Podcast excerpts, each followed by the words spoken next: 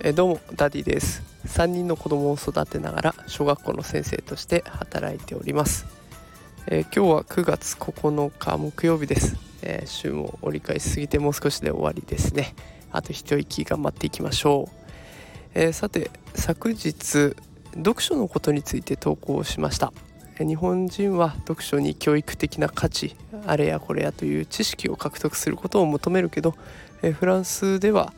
それよりも楽しいかどうか子供が楽しんでいるかどうかを優先していくよっていう配信をしていきました、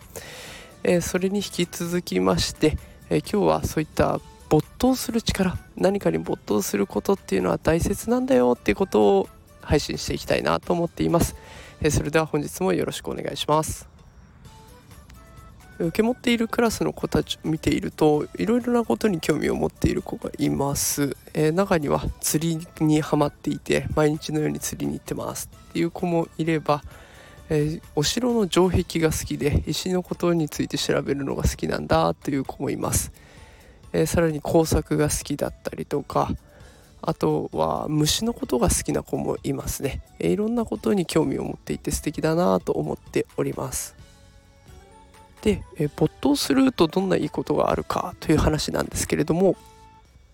例えば釣り好きの子に話を聞いてみると、え魚の釣り方だけでなくて釣った後にどうするのかも教えてくれます。そうすると魚のさばき方も知っているような状態です。そしてこの魚のことについてたくさん知っているという知識が学習にも役立っていきます。社会科の授業で今水産業のことについて勉強しているところです。そこでプロの漁師さんが天気にも気を配りながら漁をしているんだということを学びました。するとその釣り好きの子はそうそうそう確かに確かに意外と雨の日の方が多く釣れるんだよなという発言をして他の子たちもへえと納得していました。他にも城壁が好きな子はえ自分が好きなお城の壁に使われている石は一体どのように作られているのかということに興味が派生していきましてそうするとマグマからできてきている。しかも石にはいろんな種類がある。火山岩だとかなんとか岩があるんだということを自由研究でまとめてきてくれました。この自由研究は後の学習にもつながっていきますよね。えこんな風にして何かに没頭していくと子どもたちは勝手にそれに関係することを学び出していきます。